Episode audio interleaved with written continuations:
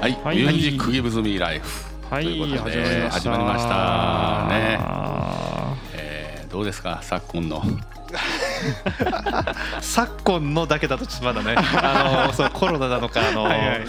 統一教会なのかわかんないんでちょっと。あれですけどいやーいやー。もう皆さんあれですからね今回はね。過去一ポッドキャストです、そうです、かっこいいそうですね。あのーこれがポッドキャストです。ね、えー、ということーで。で、久々のゲストなしのそうです3人での収録ね。ということなんですけども、あの来るかなと思ってたゲストも来ずね。そうですね。ちょっと。もうそういうこともあるということですよね。うんはい。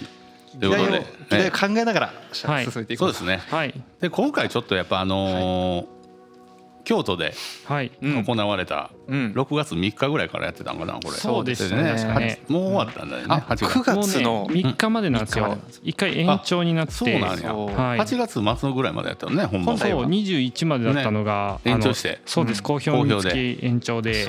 ね。もうここまで喋ったら皆さんわかると思いますけども、はい。はい、えーかの音と光に見せられた巨匠、ブライアン・イのははい。い、展がねアンビエント展が、そうですね京都で開えー京都催で開されまして、催されそこにあのソデン君と。はい。うん。あハヤハヤトが行ってきたとい。うそうですね行ってまいりました。はいことでいかがでございましたでしょうか。これが結構な衝撃的な展示会でしたあのね。ビルを一個はい。丸ごといいのになってんの、そうですあそうでしたね。ね。丸ごとでした。いいのって感じですおあー いいですね。いいのはいいのが当たり前。だあのって言ってた、はい。あの卓球さん言ってた。そう。さすが。うん。結構周りのね友達とかが僕らが行く前に結構続々と行ってて、はい。はい。ね。でなんかまあいいよっていう聞いてたんでうん。行こうってなったんですけど、まあ元元好きよね、ソデンは、ブライアン。まああのちょこちょこ聞いてるレベルだったんですけどちなみに僕もちょこちょこ聞いてるぐらいはいはい存在は知ってて、な寝る時に流す音楽作ってる人やぐらいのはいはいはい。イメージだったんですけど、まあプロデューサーとしてはものすごい方ですけど、そうですね。はい。それがうん。えーっとまあちょこちょこ聞いていたからまあまあ聞くになりましたね。おうんお、あやっぱそこで行ったことによって。うんうんなんかそのへアンビエントまあどういうものだったかっていうのうんははいここで喋った方がいいですかね。そうだもうねね。せっかくねもそうですね別にそんなねはいそうですよね。もう大概公開される時にはもう終わってるので、そうですね。はい。まあそのとにかくはい。寝れるとうんうん。やっぱりうん。まああの最初まあこう展示会場が3回 1, 1回2回3回って分かれてて、でうん上の3階からこう順番に見ていくような感じなんですけど。えー、と3回到着して早速寝る場所があるっていうそうですねへーなん。か僕のイメージでは普通になん。かアート作品がこうポンポンポンポンって置いてて、うん。みん。ななん。か普通に流れるように見てるん。かなって思ったん。ですけど、もう入ったら真っ暗なんですようね。真っ暗。うん。ほぼ真っ暗なんですよ、はい。そう。うんかろうじて人が見えるかなっていうぐらい、ですね。ではいはいはい。めちゃくちゃ薄いこうライト青っぽいライトで、うん。あの照らされてるものがあってそれ見に行ったらあのギターアンプとかがこうう。ん。4個ぐらいそう。フェンダーボックスジャズコそうその3つですね。ねですねこの3つかありまして、はい。まあ、そこに光が照らされてて、うん。で、まあ、真ん中になんか吸音材が貼られたベンチみたいなのが何個かあって、はいはい。そこであの人が置物みたいにこう固まってるんですよ。そうそう。みんなあきあの聞きに来てる人が。てる人が。うん。うんで3階はあの、まあ、要は立体音響みたいな感じ、まあ、どこのフロアもそうなんですけど、あの四つ角にそのーカーがあって、でその壁の真ん中というんですかね、に、まあ、ギターアンプがそれぞれそうですね。4面の中のあの扉の面の壁以外のところにに置いてある。そうあのギターアンプが置いてあって、はいはいはい。であとは適当にって言ったらあれですけど、まあ、うん。天井にも、えー合計8個、えー点釣りスピーカーが設置してあって、でそこからまあこう各音というかなんていうんですかね。まあいろんな音がそう人の声がちょっとこう上から降ってくるよねこう一個ペロペロペロみたいな。へー。はいそうですね。そう。おそうこれあの入ってすぐにあの、まあ、僕らで雰囲気やばって思ってなんじゃこれってなってうん。祖先君が早速歩いて全部スピーカーシステムをあの iPad でノートにまとめてますおー さすがやな。すごいやん。さすがやん。そう。そのやっぱり音作る人間とねいやなんか一般の。そうなんですよ、うん。結構僕は音源としてのアンビエントしか聞いてこなかったはいはいので、まあ、うん普通そうだと思うんですけど、そうですね。なんかこう聞き方が変わるというかなんかなるほど。ああいう現場というかうん。やっぱ空間含めて聴く音楽だなっていうのを改めて。うんうんうん。だからあれよね4階に分かれてて4作品がそれぞれフロアにあるみたいな感じ。あそうです。あそうですね。4階でしたっけ？えっ、と三階か。三階三階ですね。そうですよね。3はい階で4作品、はい。ああですね。なってる感じよね。ね。2階に2つありました。うん。確かにねそう。ああそうでしたね。うん。で僕らそのおきみんな置物みたいやんって思って待ってたんですけど、うんうんうんもうそれが10分後には自分も置物と化してずっと僕らも寝ててみたいな感じですね。もう音にうん体が持っていかれるような、そうですね。もう雰囲気に全部飲まれていくみたいな、うん。あれだけなんだろう。あのじっくりと一個の展示を感じようってなる機会って今までなかったなと思ったら、はい。すごい新しい見せ方やなと思いましたね。1時間いましたから僕そのフロアに。そうでしたね。えその3階の？3階のフロアに。はい。ザ・シップかなんかいう？あそうですね。ザシップ。はい。場所はい。に1時間。1時間いました。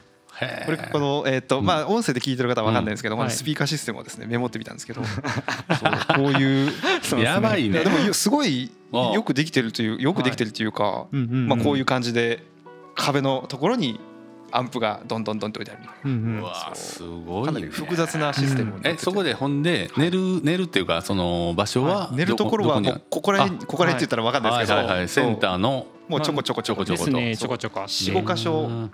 なんか正方形の座るところでまあそのアンプからもやっぱ生音でなんか流されてるんですよね。うん。だからそのアンプから出る音とスピーカーで出る音っていうそのそのなんかうん。レイヤーもあるというか、うん。なるほどね。アンプから出るとあんなリアルなんだと思いましたですね生々しかったですね。生々しい。多分流してるうん音はパソコンから多分流してるんですけど。はい。そうすごい生きてる生きてるね。音でしたね。ね。ブライアンは生きている。生きてましたね。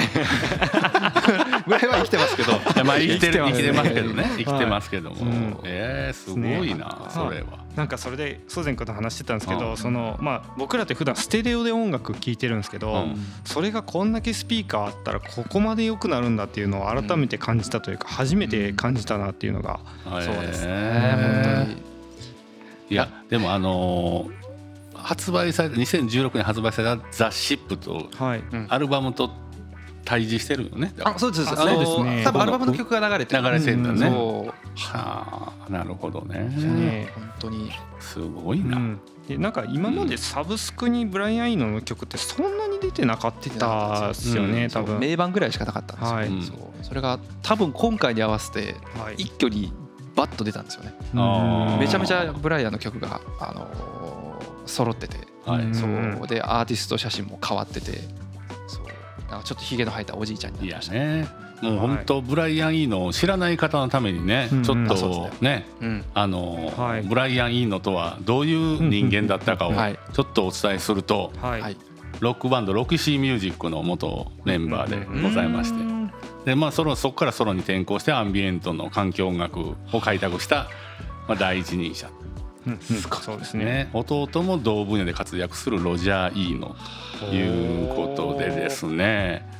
あのロキシーミュージックの後はキング・クリムゾンのギタリストとフリップイーノというユニットを組んでみたり。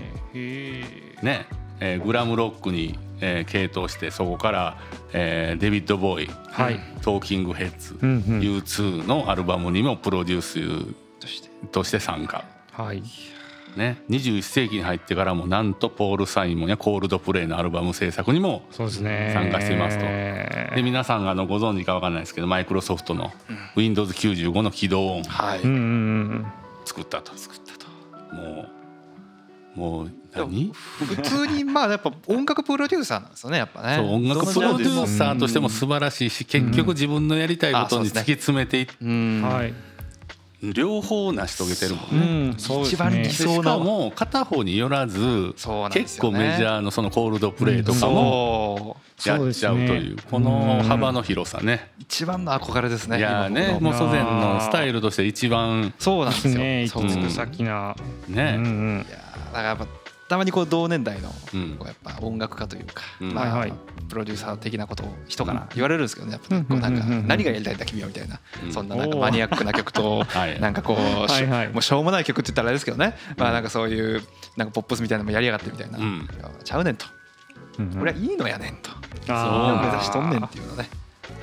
ここで今言いました。そういやだから本当にすごいですよね。すごいね。ちゃんと分けれてるからすごいんですよね。うん。そううん。分けれてるのがすごいしやっぱなんかこの思想としてもあのちゃんとなんていうかな哲学みたいなの持ってて。確かうんそうですね。ね。でなんかこう遊び遊びって言ったらメッセージうん。色もちゃんとあるというかこうんのね一番仕事として俺もなんか理想あ系やあななるほどなるほど、まあそういうセンスのいい若いやつらとも組みしそう。ね。うんそうですね確かに。かもこの色あせず。そう、はい。ね。うん。そうですねもう今回それでサブスクにいっぱい上がってブライアン・イーノのアルバムが聴けるってなって、うん。あのこの展示会行ってから興味持って聞いてるんですけど、うん。やっぱめちゃくちゃかっこいいですうん。ね聞、き方が変わりますね。変わるね。なんかアンビエントの人やって思ってうん。寝る時に流すこうピアノがポロンってなる音楽だけの人かとか思ってたんですけど、うん。アルバムによっては何て言うんだろうなレディオヘッドをもっとミニマルにしたようなはいはい感じの曲調があったりと確かその辺のアルバムめちゃくちゃ良かったですね。まああのねあの辺が好きな人は絶対好きよねね。そうでしたね。ううん。やだアンビエントのなんていうんですかね。やっぱりまあ作る側からしたら簡単にできてしまう言いやすく見えちゃうというか、うん。どうしてもなんか音源ポロンって鳴らすだけなんでしょうみたいな、うん。まあこう生半可なクリエイターもやっぱいるわけで、うん。そう。なんかやっぱそもそもそこ本質がそこじゃないうんじゃないですか。やっぱこう自分と対峙するというか自分と向き合ううんまあある意味そうですね。座禅ミュージックというか、うんはいはいはい。座禅ミュージックっていいですねなんか。いい座禅ね。ありもうありそうですけどね。なんかやりそうな僕なんがか作ったりね、うん。座禅ミュージック。カテゴリー。ね、うん。安いアンビエント流して。そうなんかでもやっぱ、うん。そういう自分と対峙するのが本来の目的であって、うん。こうはい。なんか聞かせるっていうところにないんだよっていう。そうだうねうん。だからこんなんがアンビエントやろっていうのがなんか僕は一番腹立ちますよね、はいはい。作ってる側としては。ね。そう、うん。あの極限まで増やしたらどうなるかとか極限までこう削り取ったらうん。何が残るのかみたいなのを徹底的にこう音としてうん。表現してるみたいなね。そうですね。らそれもね。あのねポロポロンと出した一音じゃないのよこれは。こればっかりはねうん。言いたい。これはほんまにね。ね。でまあよほんでまああのみんなが見過ごしがちな世の中に環境音っていうのはやっぱこう普段意識してないと音としては認識されてないけども、うんそこに意識を向けることによって音が出てるんやというのに気づくみたいな、そうですうん日常のこのね一瞬の喜びを見つけることに近い、いやーそうですね。うん。やっぱそこのね、でねあの我ら我らがというかね、俺がめちゃくちゃ好きな、はい。えー国庁舎の編集者若林圭っていうのがね、はいはい。い。て、まあ、まあ坂本龍一のもうほぼなんていうかなあーもうほぼほぼもう親友みたいなあー方ほほぼ親友。ほぼ親友ではい。まあ、この人自体はもともとえーっと雑誌忘れたな名前、まあ、いろんなまあ雑誌に関わって、はい。あの一世を風靡してんねんけど、はい。その編集者が、まあ、いいのの、はい。あこれに行って、えーめちゃくちゃいい言葉残しててね、はいはい。そのいいののあれを。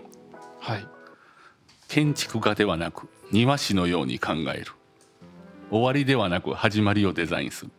今いいのは統制コントロールを離れ、えー自制的な秩序をもたらすものの比喩として建築家に庭師を対峙させて語る。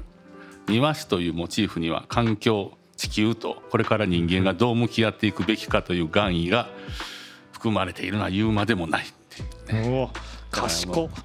こう 文章が賢い。あのー建築家じゃなくもともとあるもの、まあ、庭師ってそうやん。なんかこうある自然を整えていくこのねなるほど。新たに建ててないんだという、うーん。うん、そこにこう人間が共存していくという意味が実はこの音にあるんだっていうことをねうんうん。すごい名名台詞ね。名台詞。うんうん名台詞ですね。うん。僕はやっぱそういう言葉を、うん、なんていうんですかね。こう身に染みながらああいう音楽を浴びるっていうのがいなんかやいいようんね、いいよそうですね。ううんん。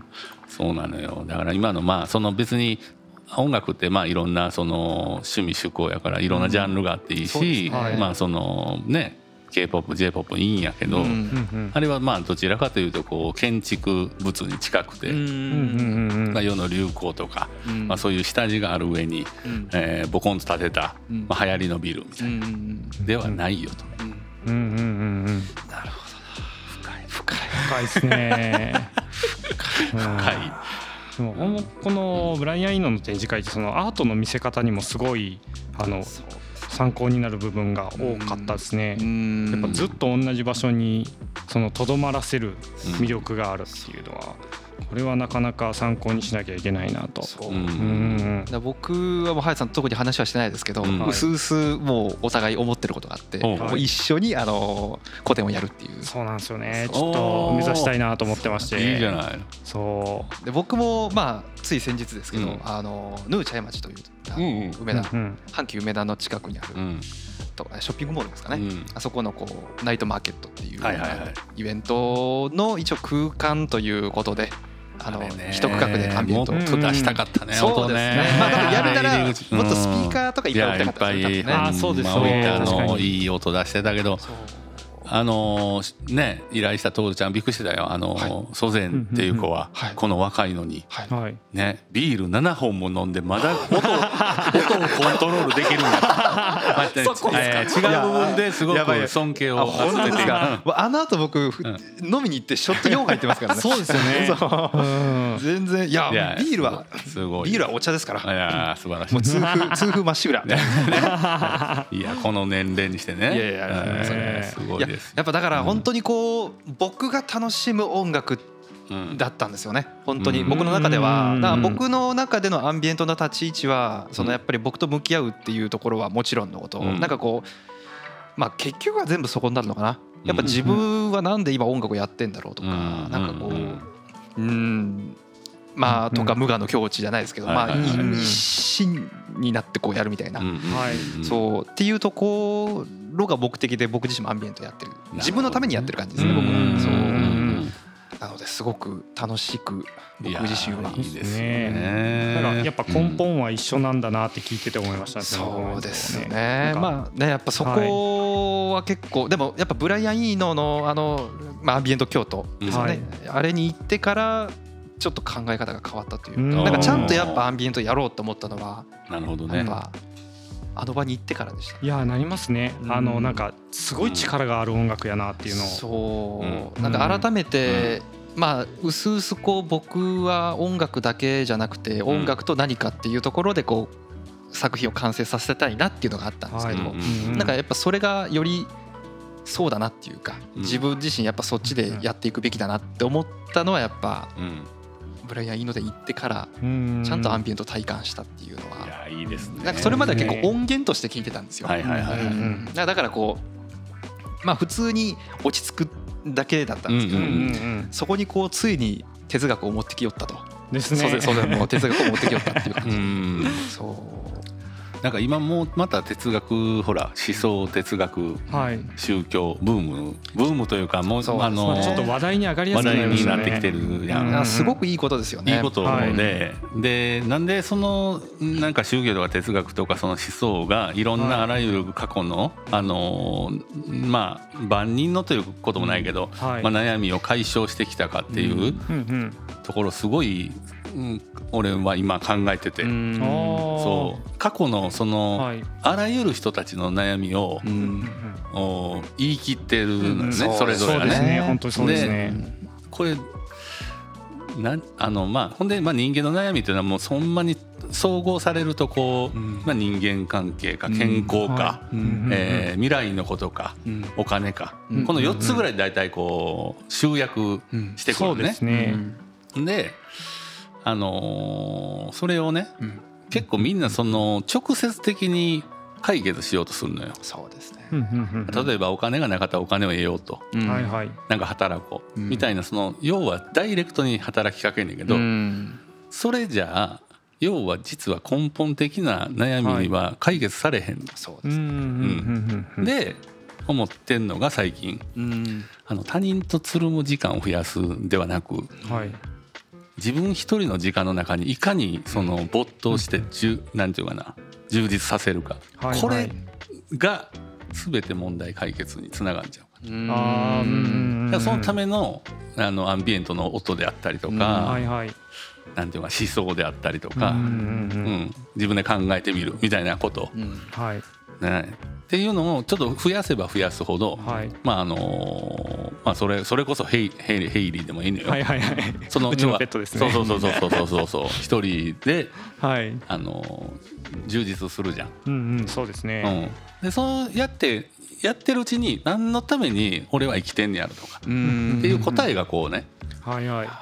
出てきやすくなっちゃうかな。ううんんでそこでもう自分でバンと出してしまえば、はい。あの他人が要は悩みを解決してくれるわけではないからそうですね。うんうんあの結局自分でどの道進んでいくとかね、うん。あの自分なりの答えがこはい。う出てきて、うん。でこうね道が定まっていくみたいな。うん。そうですね。となると別にそその瞬間のお金はなくたっていいんちゃうのとか、ないならないなりになんかしようとか、うん。そうですね。ね。まあ出てきたりとか、うん。なんかこう他との比較をするとうん。ないように感じるけど、うんうんみたいなね、ことをねいろいろ考えてるうちにやっぱりこうそこにこうハマってくる音楽ってやっぱこうまあクラブの音は音でいいんやけど、まあ、こういうこう一人の時間に聞くみたいなこととかそうですねやっ。ぱりすごい全部がつながるというか、なんかそういう意味じゃこう例えば一概にこう一括りにするのはあれですけど、まあ要は売れてる音楽とか、まあ、ああいうポップシーンってうん。僕の中ではやっぱ他力本願というか、うん。やっぱまあうん。要はこう己でどう解決するものではないじゃないですか、はい。どっちかっていうと、まあ聞く側が消費するというか、でかつ、なので恐れを恐れずに言うと、うん。僕はカルト宗教と一緒だと思うんですよね。うん。音楽ビジネスって。うん。ああなるほど。なんか自分と対峙するところってまあはいやっぱ音楽家ってお金じゃないんだよってよく言いがちじゃないですか。でそれってまあうんあながち間違いじゃなくてそれも一緒なんですけどうん。まあやっぱ受け取り手がどうしてもあのーまあ僕が死ぬほど言ってるその生きていく音楽と食っていく音楽っていうのを一緒にしちゃって聴いてる人が多いと。うん。だからやっぱそこってこう音楽家ってああいうこと言いがちだよねって聞こえちゃうんですけどやっぱりはい。音楽ってそもそもまあそもそもは言語としてまあ生まれたでしょうけどまあうんこっからこうえー形のないうん。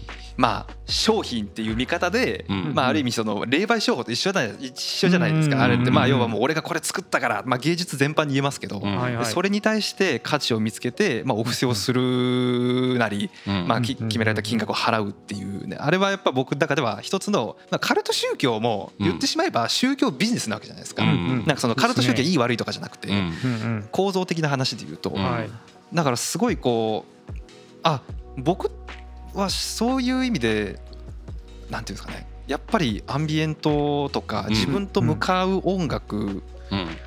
をする意味っていうのがやっぱそうんのしこういう宗教とかの勉強してより深まったというか。はいはいはいはいうん。そうですね。だからこう本当にこう何も分からずにうん。宗教を怖いと思ってたうん。やっぱ時期があったんですよ。なんかこう怪しい宗教がどうのこうのとかってなったんですけどやっぱ宗教から哲学を学んでそこからこうアンビエントっていうのを知って全部がこうある意味自分自分の中で理理解というかこう折り合いがついた時にこれが本質なのかなっていう。ううん。んなんかこうあれなんですよね。こう気づいたらあ時間経ってたって一人でなる時間ってものすごくなんか人の人生の中で大事やなって思うんですよね。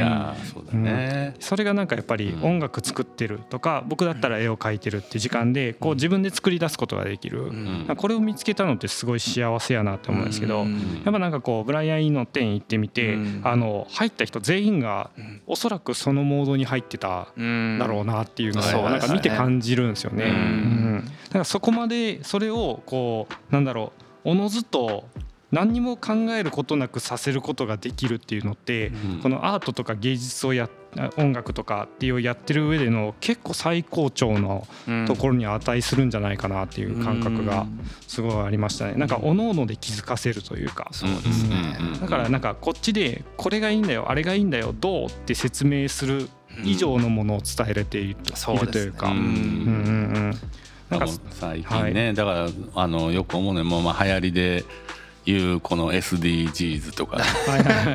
ね？えもうそのかはい。環境問題とかさ、諸行無常ですからね。言ってしまえば。やっぱりね。ほんでそれをこうその啓啓蒙的にこのなんていうかなやりましょうじゃなくてこのかっこよく見せることでうんなんか自然と考えさすのってこうそうですね。いいじゃない。うんねうんなんかこうその方にせっかくクリエイティブをやってたら行きたいなというのはあるよね。い。やそうですね。まあ、確かに絶対も、うんあの重要な問題やん。その子供をうん減るとか、そうですね。ね、うん。あの何？こうまあまあ気候もこう結構ね、うん。暑くなってききすぎてるなとか、うん。もうそんなんって結構やっぱね生活未来にとってはすごい重要な。うん。でもこれをこう言葉であの、うん。うん。街頭演説で言ったとてうんか。うんいやそうですね。なんやっぱりその子供にも届かへんし、ううん。んってなってもうまああらゆる若い子とかはそこの空間に行ったはら何かやっぱ感じるし、うんまあなんでこんなことやってんねやろという問題意識にやっぱりうん勝手に行くと思うんですよ。ね。とか、まあ、自分を重ねたりとか、うんねなんかそういうので気づかせていくというかそのうんってね。こう SDGs とかってこう名乗るとはなんていうんだろうなこう大人のこの自尊心を満たすものにこう 変換されていってるような気がして。換されるしあの俺も衝撃やったのよあの、はい海外のアメリカ人ほぼ言ってないってあーそうですね。あーそうなんですうんやっぱ言ね。説あるじゃんありますねうーん。ほんま日本だけやでこれ盛り上がって。ん。うのんビジネスというか、まあ、流行りね。に乗ろうみたいななんかあの作って、そうなん。よいや結局ビジネスじゃないですかあれは、うんそれねあれを使ってお金を儲けてる誰かがいるわけで。謎の公式感にこう触れやすいというか。そううんねうんもうそういうのでもねうんなんかこうあもうそういうふうに形骸化するなみたいなのとかうんねうんやっぱなんかこう本質的にこう残っていくような、うんうん、もうそれこそまあ宗教でもそうやけどいまだにね高野山では。そうですね、空海は生きている。そう。そうですね。普通に考えるとそれやばいですからね。そう。でこれはみんな浸透してますそうよね。そうそうそう。これは浸透してんのよ。もうぜひあの前前回の富賀寺のあの回とぜひ一緒に聞いてほしい一緒に聞いてほしい。本当に。ほんまにね。そう。これはね。やっぱでもそれもそこがいかにファンタジーだとしても、はい。僕らがファンタジーだと感じても、うん。やっぱその腑に落ちる部分があるってのは、まあ、そのそもそもの宗教教育が成り立ってるからっていうのも、まあ、もちろん言えるとは思うんですけど、はいはい。はい。あのやっぱり理にかなってるというかやっぱそもそものその思想とか、うん。まあ、要は哲学じゃないですか、うん僕らは哲学をわざわざ国語とか数学とかうん。理科とかに分けて勉強してるだけであって、うんあれ全部哲学なわけじゃないですか。そうだね。あーですね言ってしまえばね。だからそこに行き着くからまあうん。本質的であるからはいはい。まあ僕らはある意味納得ができてるというか、そうなのよ。ですね。あるそんなこと。うんないですからね。弘法大師誕生。せそう1250年もうね1250年の生誕祭ってあるの？妖怪人間です妖よ。怪やんかもうこれ。ただなんかこのはいはい。そのなんていうかな。えっときこの消えない日みたいな。うん。はいはい。ことを言った時にうんそれぞれが置き換えるやうんん。その日をたや消さんっていうことのはいはい。思い思いっていうのはうんなんかこう自分の生き様も含めてはい。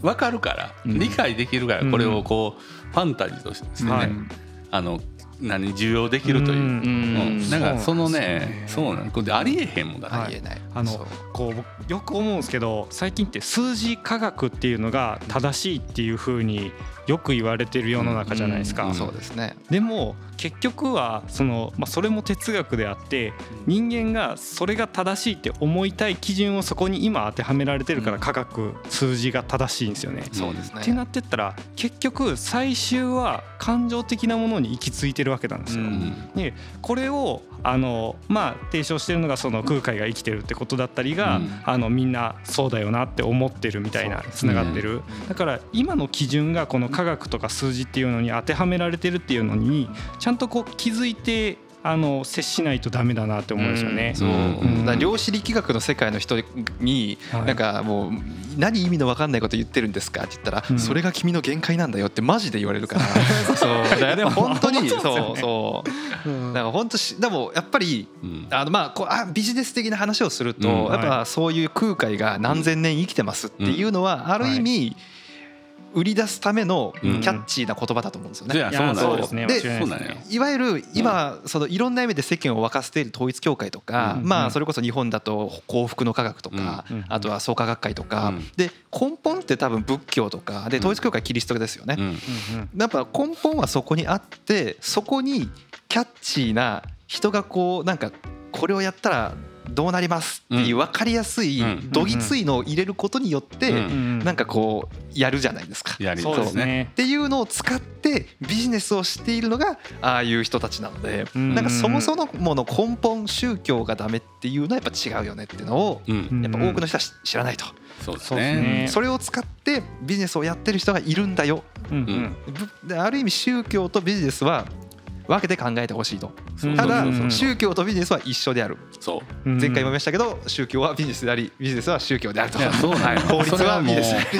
そう あらゆるねあのさっきの SDG もそう。やしあのお音楽もそうやし実はその思想の部分とやっぱねうんそのビジネスっていうのをこうやっぱりこう切り分けてはいでそれをあのちゃんとやる人は両方やるんだよというね。そうですね。そうですようんね。うん。アップルはそこめっちゃうまいですからね。むちゃくちゃうまいよね。アップルはめちゃめちゃうまいですよ本当に。だってどれだけ端末が薄くなったり分厚くなったりしてもみんな感動してるのか。いやーそうですね。どうせこれまた新型 MacBookPro 薄くなりましたってうわ薄い薄いすごいとかって言うんですよ絶対。ね。ね。カラー出たよ。そうそうそうそうそうそう。で 今今までアップルはね iPhone ははいえーっとアップルあれいつでしたっけ？10R とかねカラーありましたよね。はい。はいなんかそれより前もなんかありましたよね。何色か。そうですね。あれ C とかね。あそうあーそうそうそうそう。うん。5C でしたね。あれはい。全部失敗してるんですよ実は。んそう。あれ全部そんなに売れなくてはいはい。失敗してるからうん 5C でこけたからうん。10R っていう全然違う名前に変えたりとかもう名前を変えてうまいことやってるけど結局失敗してるっていう。名前変えて出すのって言ったらもう民主党しかないですから。民主党と一緒ですからそんなね。そうですよ。だからね。そう要はもう民主党が悪いとかそういうことじゃなくて、はい。全部一緒だよと。根本仕組みというか、そういうことなんですよね。っていうのをアンビエントを聞いて気づきましたっていうと、はい。これはこれでまた危ないと。いやいやもうね今いろんなものをもたらしてますから。そう。そう。うん。ええ。まあ、アンビエントによってこう自分が気づいたと思わされたみたいな感覚ですよね。ああ確かに 確かにね。そうですね。いやうんよくできてる本当に。ですね。いや本当によくできてるな。はいはい。うん。まあまあまあまあはい。自分のねあの今感じてることにすごいダイレクトにうん、そうですね、えーね響くという。まあはい。9月3日がもう終わってるけどね。ですね。あそうですね。えー終わってますが。ただサブスクにはいっぱい出てるんで、うん。はいまたちょっといろいろねこれを機会にブライアンいいのに触れていただけるそとうですね。いいなと。だし今後もイベントがあればぜひ行っていただきたい。なんか曲ファンとか関係なしで。その曲を聴きに行く曲を聴きに行くよりは自分と対峙しに行くような感じで。ですね。体感してほしいですね。そうそう。もはや曲知らない方がいいです。うんいやそれめっちゃ思いました。ううんん。うんちなみにドラムビットインザベルスってアルバム僕めっちゃ好きでした。わ。これぜひぜひ。皆さん聞いてみておください。すすめ。ちょっとリンクでも貼ってますはい。はい。ということで。ということで今回はブラインいいのから宗教まで。はい、はい。結局ねこの流れになっちゃいました結局この流れで、えー一本行きましたけど。はい。はい。また次回もよろしくおはい、よろし願い。しますくお願いいたします。はい。はーい